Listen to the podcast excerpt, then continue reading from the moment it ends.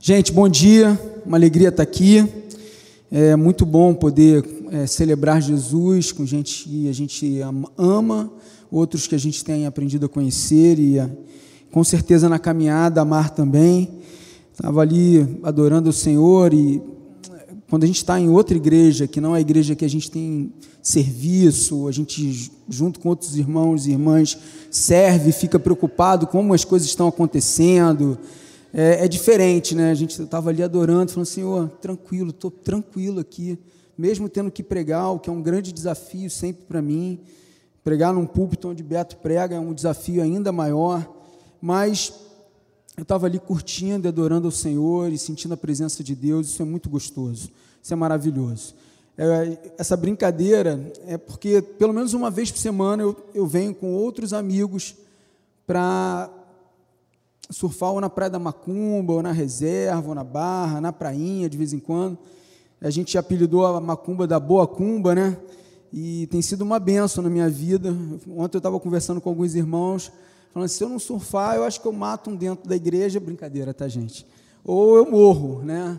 Porque a gente precisa desse tempo de de estar tá de uma maneira diferente conectada com Deus e com pessoas. Eu venho com uma galera, sempre dois, três carros. Falam que a gente é doido porque a gente sai de Niterói às 5 horas da manhã, né? Começa a dar 3h50, 4 horas, o telefone já começa a pi, pi, pi, pi. Tem gente que nem dorme para poder vir surfar porque fica tão ansioso. E tudo burro velho, eu sou um dos mais novos da. E já sou bem velhinho, mais novos da galera. E eu falo, Beto, um dia eu quero vir aqui ser seu pastor auxiliar. E aí eu vou surfar todo dia de manhã cedinho, depois vou para a igreja tranquilinho. E eu fico com os loucos todos da igreja para pastorear. Né? Que igreja boa, igreja que tem bastante maluco, eu acho. Né? Lá na plena oceânica tem muito louco. Mas tem uns loucos engraçados, tem uns loucos raivosos, tem louco de tudo quanto é jeito lá. E a gente vai aprendendo a amar, a suportar. Eu costumo dizer que um dos mais loucos é o pastor, então a gente segue junto. E é um sonho. Eu falei hoje para Renata, num dos sinais que eu pe... todo mundo, ninguém mais quase pega, né? Tá com medo ou tá com ar condicionado. Falei, abaixa aí, vamos pegar esse panfleto aí. Né? Primeiro, para eu saber como é que está a situação. Segundo, para dar uma força para essa menina que está aqui trabalhando também.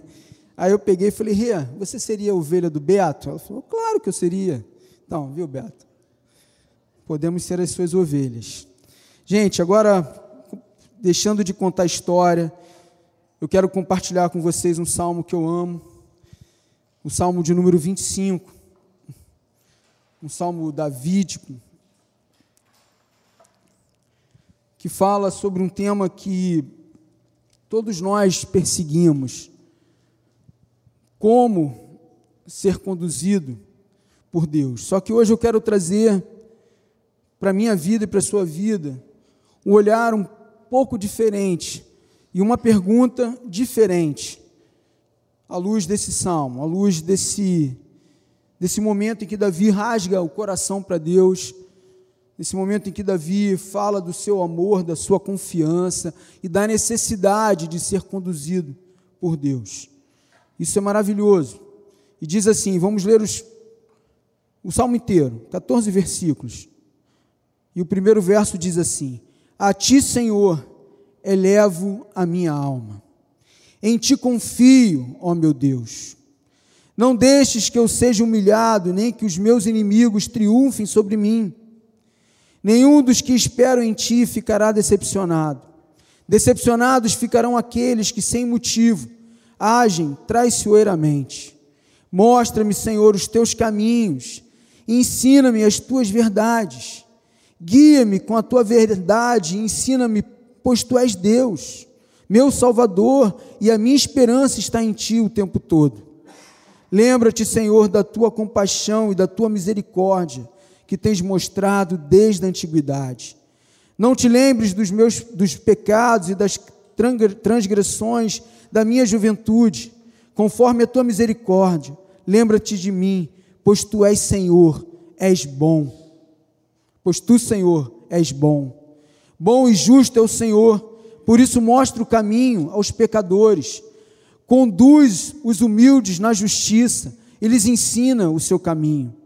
Todos os caminhos do Senhor são amor e fidelidade para com os que cumprem os preceitos da sua aliança. Por amor do teu nome, Senhor, perdoa o meu pecado, que é tão grande. Quem é homem que teme o Senhor? Ele o instruirá no caminho que deve seguir. Viverá em prosperidade e os seus descendentes herdarão a terra.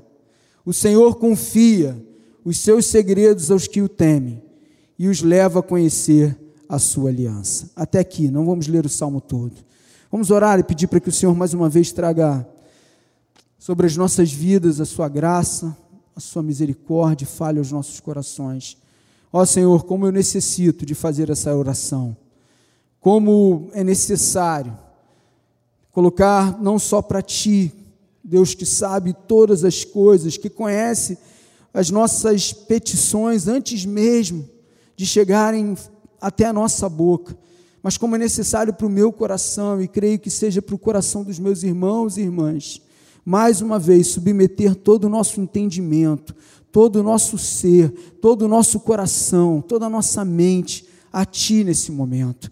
Pai, eu careço de Ti para falar, e eu sei que todos aqui carecem de Ti para ouvir. Ouvir uma mensagem que não é de um homem, não é de uma pessoa, de um irmão, mas uma mensagem que é Tua. Então, Espírito Santo, a despeito de nós, a começar por mim, fale aos nossos corações nessa manhã. Por favor, continue falando. O Senhor já falou através do início da oração, do louvor, da ministração da palavra no momento da oferta, tudo o que foi dito aqui. Mas nós clamamos, Pai, continue falando. É o que nós te pedimos, porque precisamos, carecemos e oramos no nome santo e poderoso de Jesus. Amém. Amém. Queridos, recentemente eu fui a um aniversário de um irmão muito querido da igreja, e é um irmão que é engajado na igreja, serve na igreja em vários ministérios, o ministério da conexão, o ministério do ensino, e ele participa de maneira muito ativa do seu pequeno grupo, recebe um pequeno grupo na sua casa e está assim muito engajado. E ele me chamou para o seu aniversário, eu fui com a Renata. Era um sábado que tínhamos mais de um evento importante para a gente, de gente querida. E quando eu cheguei nesse lugar, foi tudo muito bonito, tudo muito gostoso, e muitos irmãos ali, por conta desse engajamento, dessa vibe de relacionamento que ele cultiva. E eu estava ali conversando com alguns irmãos, e chega aquele momento que as mulheres ficam de um lado conversando, os homens de outro, enfim. E chegou um irmão do pequeno grupo dele, que estava passando por uma grande luta, um momento difícil da sua vida, da sua família, do relacionamento dele, enfim, e ele se sentiu confortável, se sentiu seguro.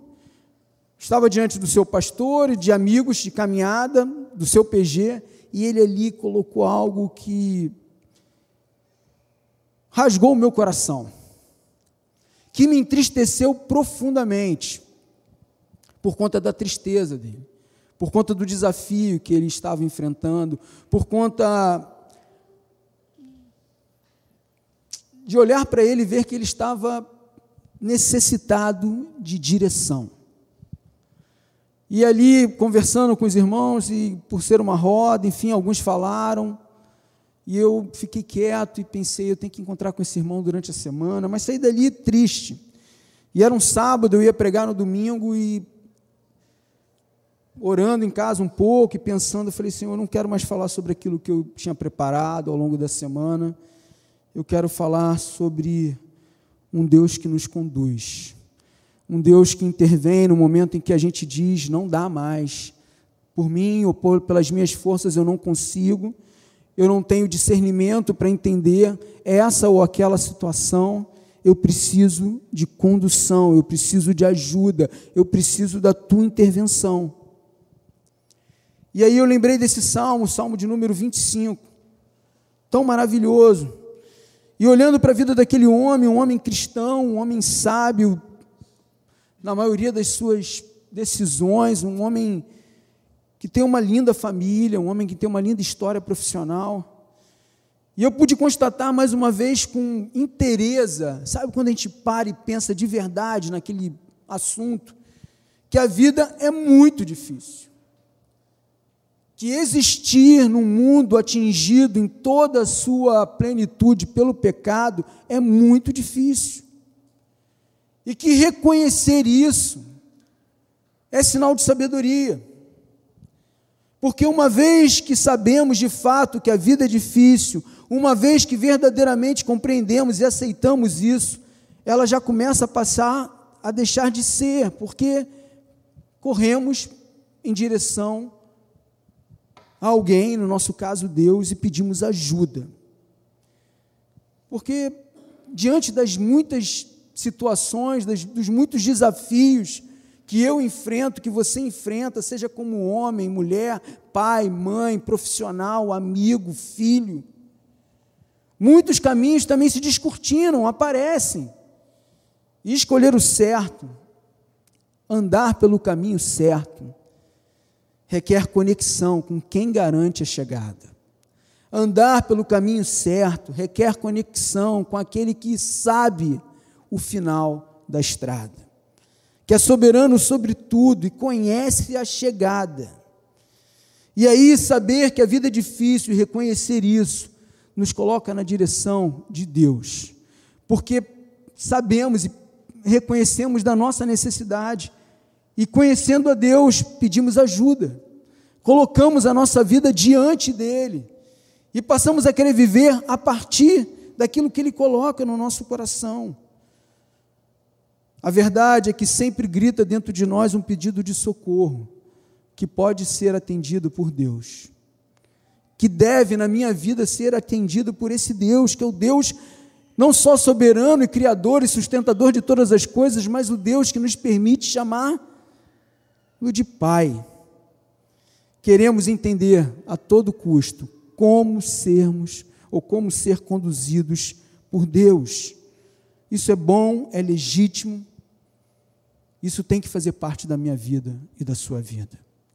Reconhecer que a vida é difícil, reconhecer que andar sozinho pode até muitas vezes nos levar de maneira mais rápida a algum lugar, mas não nos garante a chegada não nos garante a chegada. Esse salmo retrata a vida como uma jornada difícil.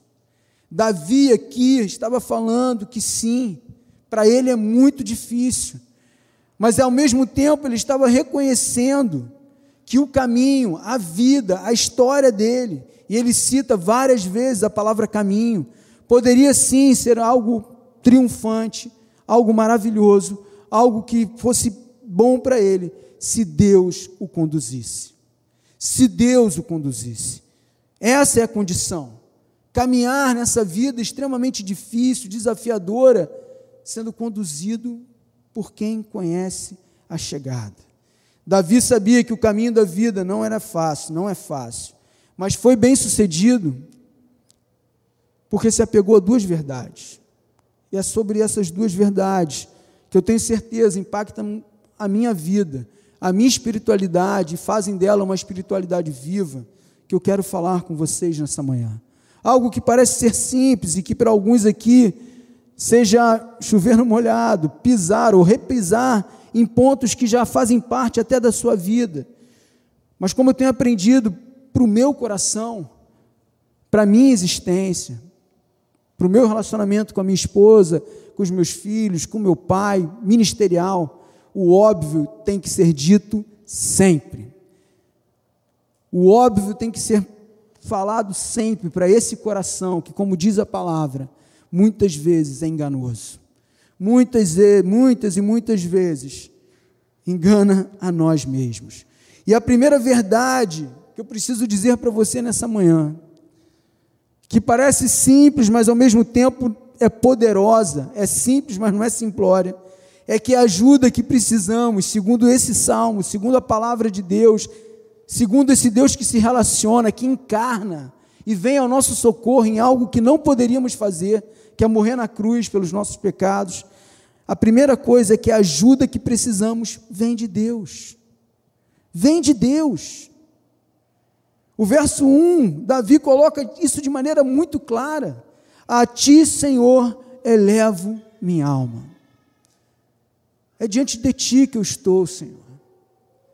E me causa muito espanto, porque eu convivo pastoreio, prego, me relaciono com pessoas que têm recursos. E não falo só do ponto de vista de recurso financeiro, falo do ponto de vista de recurso também de conhecimento, de entendimento sobre as coisas da vida. E o que mais me espanta quando eu me relaciono com pessoas que eu sei que conhecem a Deus, que um dia foram alcançados por esse amor, foram encontrados por essa graça, é que tem pessoas nos dias atuais que, diante da dificuldade da vida, recorrem primeiro a tantas outras saídas há tantos outros caminhos, há tantas outras respostas e deixa Deus por último. Deixa Deus por último. E Davi, aqui no primeiro verso, já diz: A ti, Senhor, elevo minha alma. Davi sabia quem era a única fonte de ânimo, quem naquele momento, diante da dificuldade da sua vida, da sua existência, da sua espiritualidade, da sua relação com Deus, ele sabia quem de fato poderia ajudá-lo. E aí você fala, poxa, Dudu, eu venho à igreja todos os domingos, eu participo de um PG.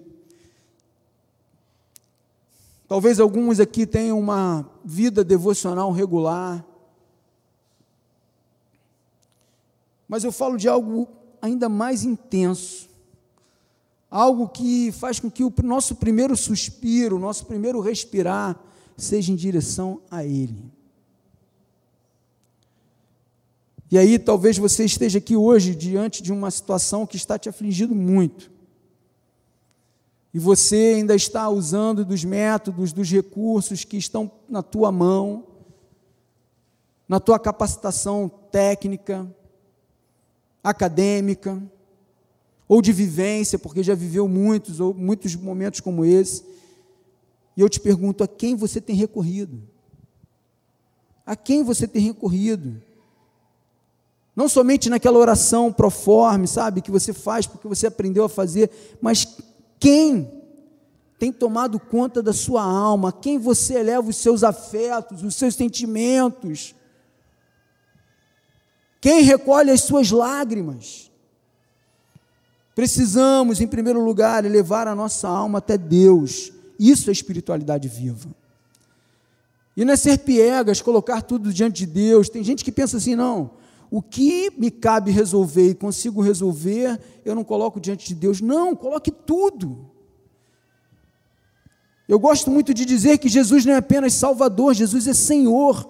Senhor, Ele é dono, Ele é dono da minha existência. No verso 2 ele diz, depois de dizer que eleva a alma ao Senhor, ele fala: Em ti confio, ó meu Deus. Lá na igreja, a gente não só bota a molecada para subir, eu estou botando a molecada lá na frente, né? A gente fica aquela galerinha lá na frente. E a gente ora por eles, aí eu falo assim, Senhor, quando eu faço o momento da liturgia, eu sempre oro pedindo para que aquelas crianças podem, possam dizer no futuro: O Senhor é o meu pastor, o Senhor é o meu Deus, e não o Deus do meu pai, da minha mãe, da minha tia, da minha vovó do pastor Roberto, do pastor Dodô, não. O Senhor é meu. E Davi diz isso. Talvez o que você precise simplesmente hoje é numa oração que seja uma oração de um suspiro, de um respirar. Em ti confio, ó meu Deus. E aprender a descansar. Com pensamentos errados que nos colocam muitas vezes no centro de toda a nossa existência a gente fica buscando resolver, resolver e solucionar.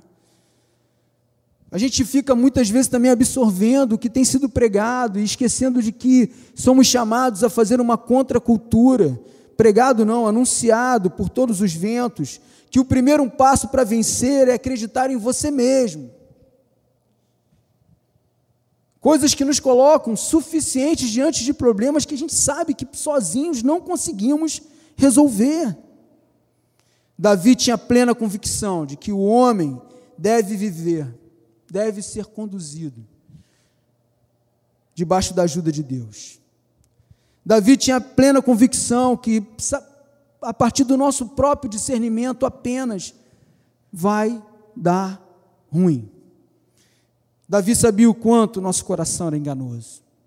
E Jeremias reverbera isso, ele diz: no verso 9 do capítulo 17: Enganoso é o coração, mais do que todas as coisas, e desesperadamente corrupto. Quem poderá entendê-lo? Queridos, eu sei que se eu pedisse para que vocês levantassem a mão, não precisa fazer isso, por favor.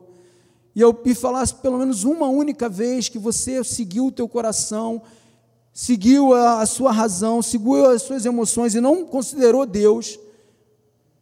Eu tenho certeza que muitos aqui vão levantar a mão e dizer: foi ruim, foi horrível.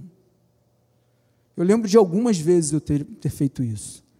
No meu impulso, diante até de coisas legítimas, querendo satisfazer alguns desejos meus que aparentemente não tinham nenhum tipo de problema, mas sem colocar a minha vida diante de Deus, sem pedir direção a Deus, eu vi o quanto foi ruim. Um clássico que a gente sempre fala em retiro de casais, em eventos de casais, foi uma moto que eu comprei, né, Renata? Eu comprei uma moto sem ter carteira, olha que doideira porque eu já sabia pilotar moto, há muito tempo sem dirigir, eu falei, ah, vou comprar uma moto, para ir rápido para a igreja. Aí eu falei, pô, pastor dirigindo sem carteira, está tudo errado. Aí Renata falou, Dodô, vende essa moto. Você lembra da motinha, Beato? Tudo errado. Perdi dinheiro, minha esposa ficou chateada comigo. Aí você fala, Dodô, isso são coisas corriqueiras da vida, são, mas se eu tivesse falado, Deus, o que você acha dessa situação? Né? Com certeza eu viria, pula fora. Ou tira a carteira. Não, eu tentei, fiquei na prova do Detran. Tentei. Porque eu, não, eu tinha esquecido que você tinha que descer da moto e sair empurrando a moto. Eu parei a moto e saí andando. Era a última fase lá daquela prova, desculpas, queridos, a prova, prova nada. Opção de motoboy que está dirigindo lá, chega e perde. Mas enfim, eu perdi também. Davi aqui não fica preocupado com aquilo que o Senhor apenas poderia conduzi-lo. Davi fica preocupado em ser a pessoa a quem o Senhor conduz. Ele diz no verso 4 e 5: Mostra-me, Senhor, os teus caminhos, ensina-me as tuas veredas. Guia-me com a tua verdade e ensina-me. E a minha esperança, como foi dito pela irmã, está em ti o, o tempo todo. O que ele está dizendo aqui é que ele deseja, ele anseia por aquilo que o Senhor tem. E muitas vezes, diante desse mundo conturbado, de muitas decisões que eu preciso tomar, ou de situações que eu não consigo resolver, eu esqueço de fazer essa simples oração.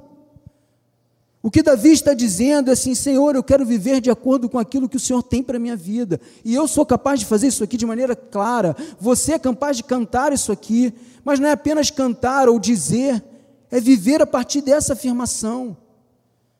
O que eu acho lindo em Davi é que ele não pede para ser poderoso ou populoso, não, ele pede simples ajuda para Deus. Clamando para que o próprio Deus lhe desse um coração íntegro, honesto, sem falhas, num mundo perdido e cheio de inimigos, cheio de desafios. Davi sabia de onde viria o socorro. O meu socorro vem do Senhor. Isso é maravilhoso. Um coração que nos dias, nos nossos dias é capaz de seguir a Cristo e depois testemunhar do seu amor, era isso que ele queria. Um coração que diz a verdade, honra seu casamento, tem uma palavra só diante de Deus, se posiciona diante de situações corriqueiras como essa, de comprar uma moto, de fazer uma viagem, de mudar de emprego, clamando pela direção, pelo socorro, pela ajuda, pelo discernimento, por uma voz que ouça sim a voz de Deus, porque isso é real. Eu olho muitas vezes para irmãos mais simples, ou que estão há pouco tempo na fé, colocando a vida dele toda, a vida deles toda diante de Deus.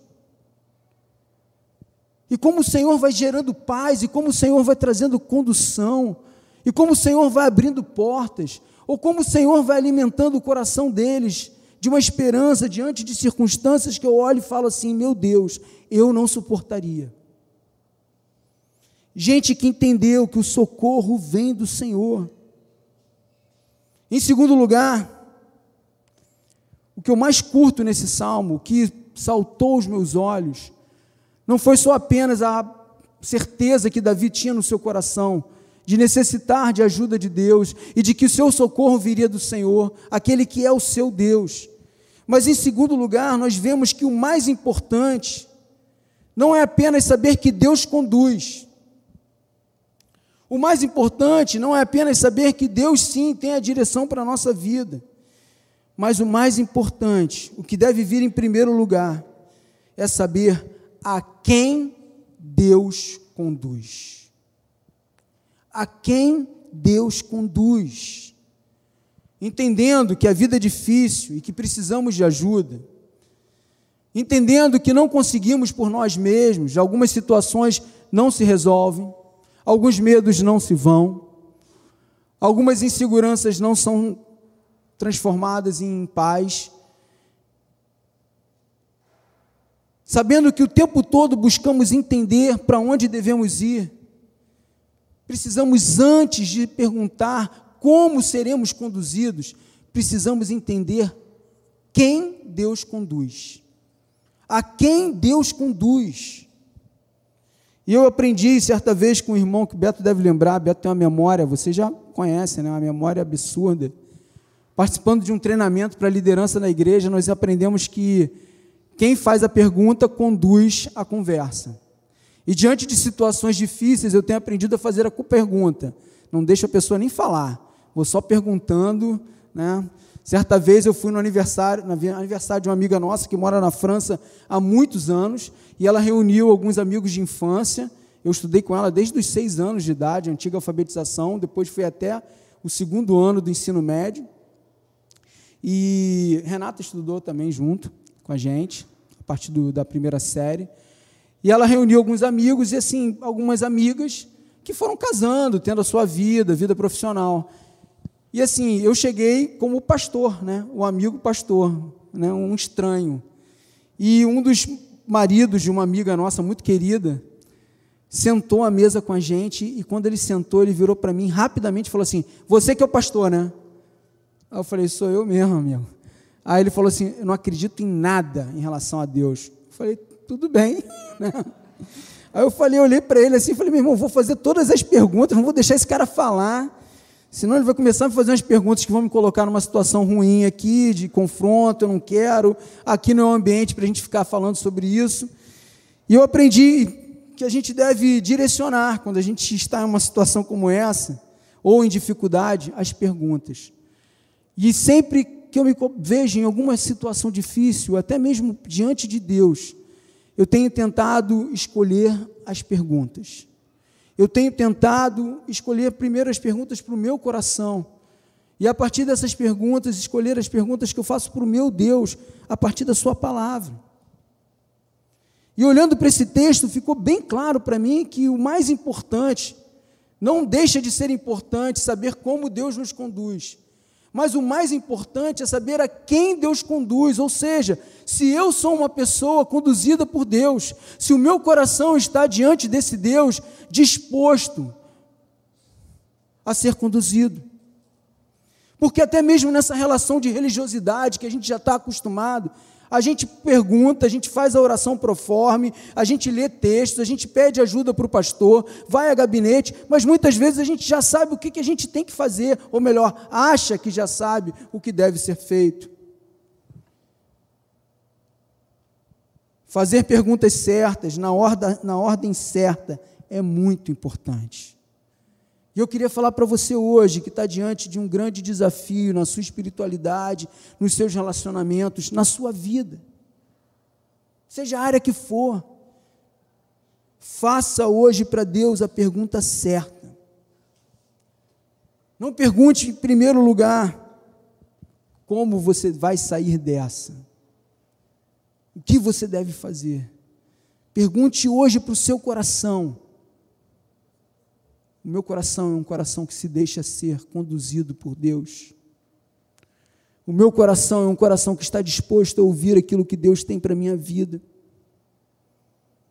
Este salmo nos ensina que a pergunta deve ser diferente, não como Deus nos conduz, mas a quem Deus conduz. E Davi vai falando aqui nos versos seguintes, a partir do verso 8. E é aí que eu quero que você pegue. Foi isso que Deus falou no meu coração. Que em primeiro lugar, o Senhor é um Senhor bom e justo. E ele diz aqui no verso 8 que ensina o caminho a quem? A pecadores. A gente que não fica batendo no seu coração cheio de justiça própria, dizendo que sabe, ou que já fez, ou que fez tudo certo, e por que, que isso está dando errado? Em primeiro lugar, você deve se reconhecer carente diante de Deus, necessitado da obra de Cristo, da verdade do Evangelho ecoando no seu coração todos os dias, mostrando quem você é, mas ao mesmo tempo mostrando quem, quem você é, mostra também quem Deus é. Tem um livro que eu acho que o Beto trabalhou aqui, Vida Centrada no Evangelho. Esse livro tem uma, um gráfico espetacular. Se você não participou da, das aulas, você deve participar do próximo, da próxima turma ou pedir essa cópia do gráfico para o pastor Roberto. E esse gráfico tem uma. Olha a tecnologia, né? Absurda. Tem uma linha que é a linha da vida. Em determinado momento dessa linha tem a nossa conversão. E depois dessa linha surgem duas outras linhas que crescem é, em diagonal, se distanciando, os pontos vão se distanciando. O primeiro ponto é que a partir da nossa conversão a gente entende a santidade de Deus. E a partir do momento que a gente vai crescendo na fé, caminhando com Deus, esse Deus vai se tornando mais santo. E ao mesmo tempo, nós conhecemos a nossa pecaminosidade. E os pontos vão se distanciando, a santidade de Deus e o meu pecado. Só que o Evangelho é tão lindo, tão lindo, tão lindo, que a cruz, ela vai crescendo e vai conectando essas duas pontas. A cruz é suficiente. Em primeiro lugar, para você ser uma pessoa como eu desejo ser, com uma espiritualidade viva, sadia, Precisamos reconhecer a obra de Cristo sobre as nossas vidas, reconhecer que somos pecadores, carentes da intervenção de Deus, que por nós mesmos não conseguimos. Diferente do que é dito aí fora, você consegue, a força está em você. Parece até uma coisa meio que Star Wars, né? Busca o lado bom e sai do lado ruim da força. Não, somos pecadores e carentes, por nós mesmos não conseguimos. Depois, no verso 9, Deus guia esses que são humildes. Guia os humildes na justiça e lhes ensina o caminho. Somos pecadores, fomos reconciliados por Cristo, alcançados pela graça, encontrados por esse amor. E isso mostra quem nós somos, pessoas que não são nada sem Cristo. Reconheça a obra de Jesus, seja humilde o suficiente hoje para dobrar o seu joelho diante de Deus e pedir socorro. Socorro. Depois, no verso 10, Davi diz que os caminhos do Senhor são misericórdia e justiça para aqueles que guardam a sua aliança.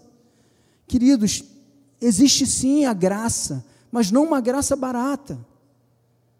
Existe sim uma graça que gera arrependimento, mudança, transformação. Em que as nossas vidas precisam testemunhar de que estamos debaixo de uma aliança com Deus. Para ilustrar essa questão de aliança, eu poderia usar a aliança de um casal.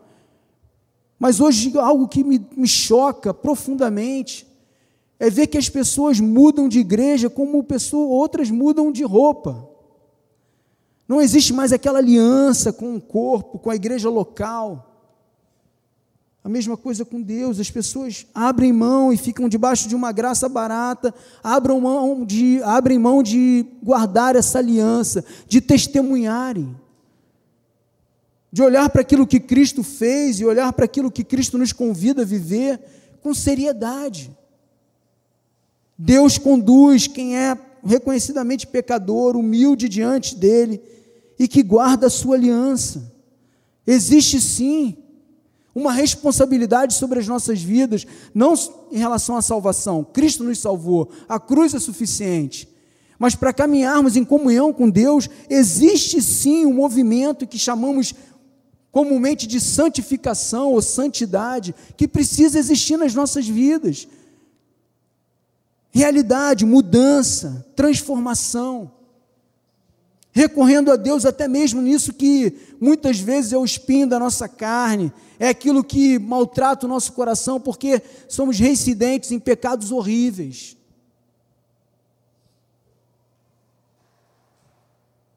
Como eu disse já algumas vezes, não fique preocupado como Deus conduz, fique preocupado, preocupado em ser alguém conduzido por Deus. Conduzido por Deus. Reconheça que Jesus é o seu Salvador e que nele estamos debaixo de uma nova aliança. Aliança forjada por ele e mantida por ele, a despeito de nós. Mas corramos em direção dessa aliança. Sejamos pessoas que guardam, que amam estar aliançados com Deus. Conheço o Senhor de perto. Sabe que maravilha poder ter uma série sobre o livro de Salmos. O livro de Salmos é um, um livro que aponta para o coração do homem em direção a Deus. O livro de Salmos, por ser um livro de oração, é um livro diferente do outro, que é Deus revelando ao homem, falando através de homens para outros homens, mas Deus falando do coração do próprio homem, em direção a Ele.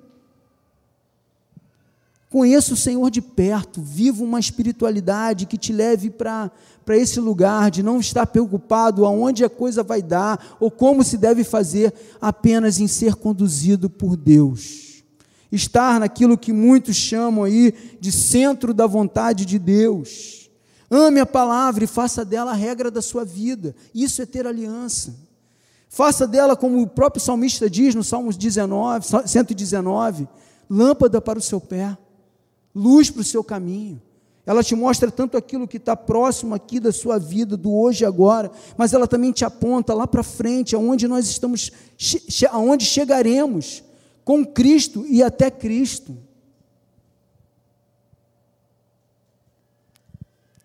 Seja sábio, seja sábia. Provérbios 3, 5 diz para a gente: não se estribe em seus próprios pensamentos. Não se estribe. Confie em Deus. Confie em Deus. E seguindo no último verso que lemos, no verso 14, nesse entendimento de estarmos preocupados em não saber como seremos conduzidos apenas, é importante, mas mais importante é sabermos se estamos na posição de sermos conduzidos. O Senhor diz que devemos que o Senhor ele irá confiar os seus segredos, ou seja, mostrará a sua intimidade aos que o temem. E temer aqui não tem nada a ver com morrer de medo, de seguir a Deus porque você tem medo de condenação, não. Temer aqui, a palavra temor na Bíblia tem a conotação de obediência por amor, que é uma resposta a esse que é o maior amor que nos encontrou e para nós hoje na cruz. Caminhando para o final, queridos, eu quero dizer que na nossa caminhada precisamos de Deus. Por mais que você saiba disso, por mais que você pregue isso, ensine isso, você possa dizer isso hoje para o seu coração. Eu preciso de Deus. Que você possa orar hoje diante dessa circunstância que está cutucando você aí, te afligindo. Senhor, a minha esperança, a minha confiança está em Ti. Que o mais importante não é saber como Deus irá nos conduzir, pois confiamos nele. Cansamos de dizer que a vontade de Deus é o que? Boa, perfeita e agradável. Por muitas vezes eu já preguei, já falei, você também já deve ter falado, que todas as coisas cooperam para o bem daqueles que amam a Deus. Então aprenda a descansar e aprenda, aprenda a desejar ser uma pessoa, aquele ou aquela, a quem Deus conduz. Eu amo uma frase do reformador Lutero. E diante dos meus, de uma situação que talvez seja a situação mais difícil da minha, tenha sido a situação mais difícil da minha vida, depois de muitos anos, eu pude dizer essa, essa frase como uma palavra de Deus para a minha vida curadora. Eu sou órfão desde os 15 anos de mãe. Minha mãe faleceu com 39 anos por conta de um aneurisma cerebral.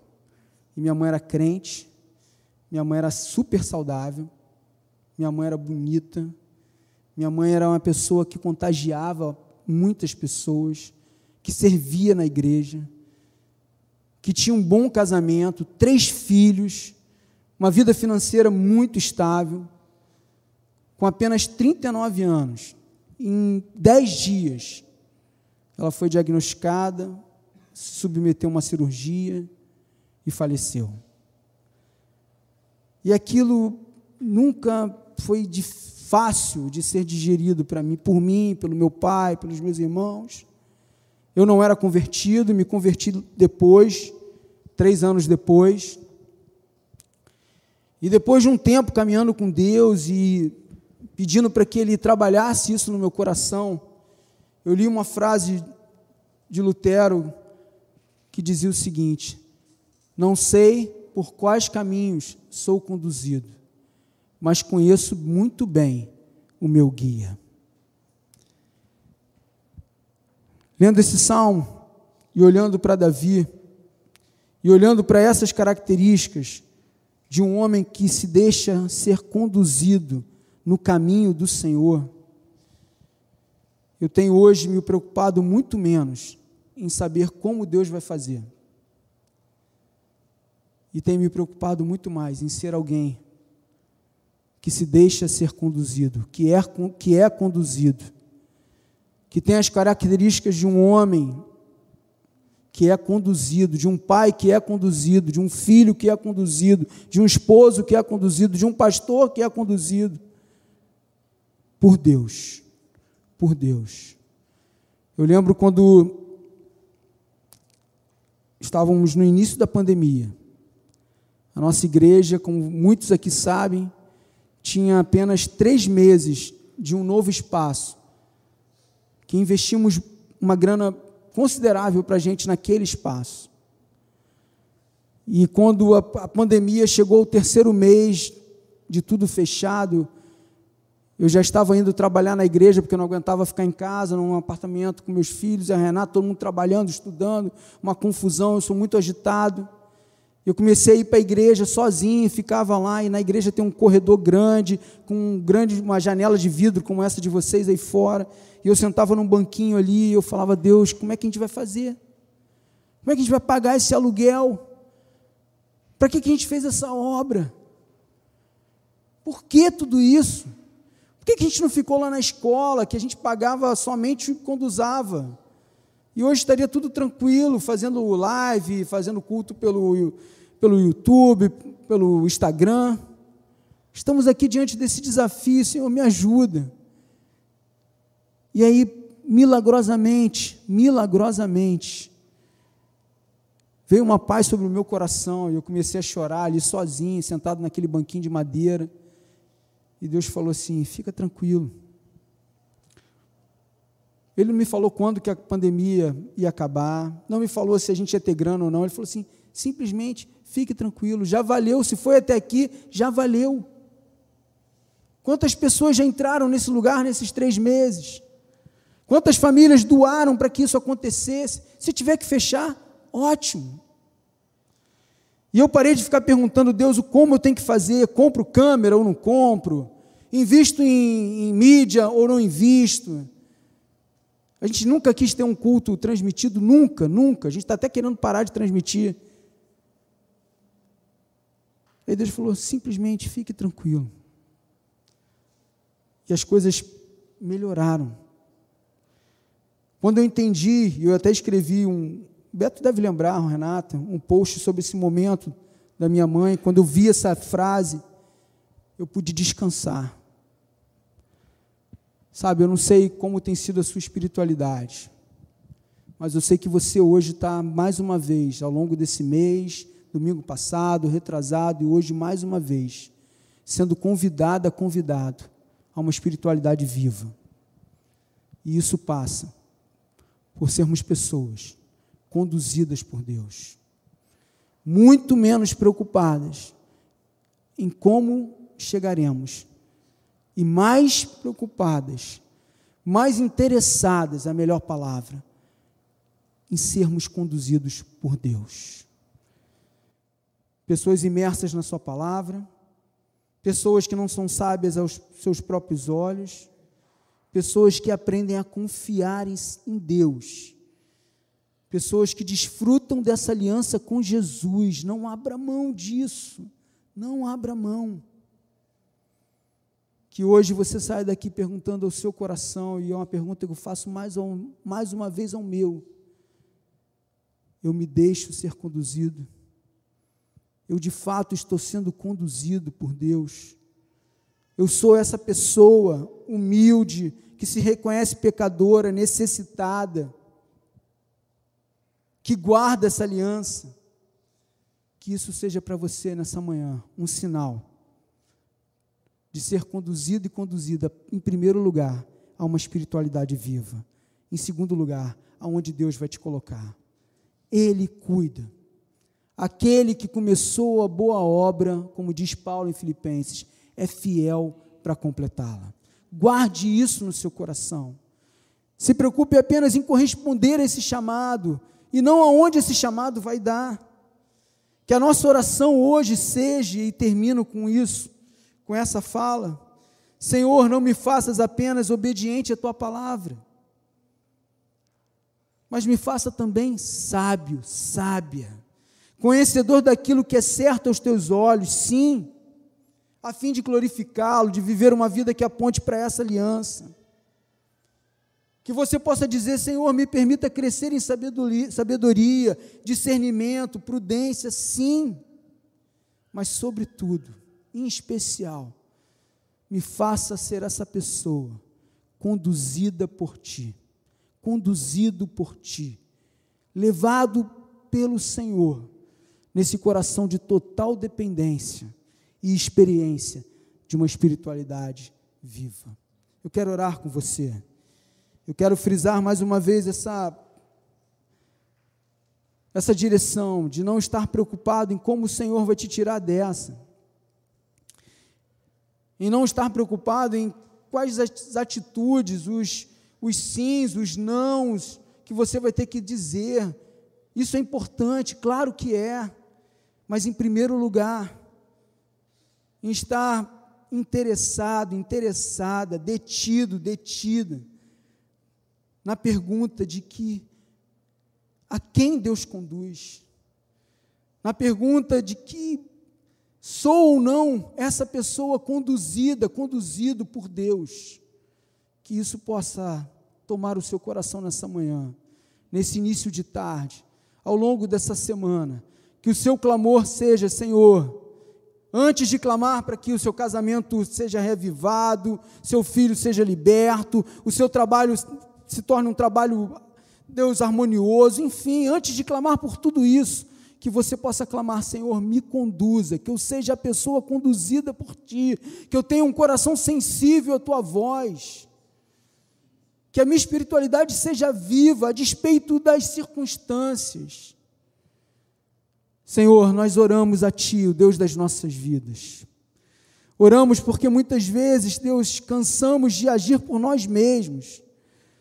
Oramos porque muitas vezes, até mesmo dentro da nossa religiosidade, daquilo que achamos, que sabemos ou que aprendemos ao longo de tanto tempo de caminhada, para alguns aqui, para a minha vida, isso, erramos, erramos a não depender de Ti, erramos a achar que já sabemos o caminho, erramos por achar que não precisamos de uma condução direta, de algo que seja, Deus, invasivo dentro de nós.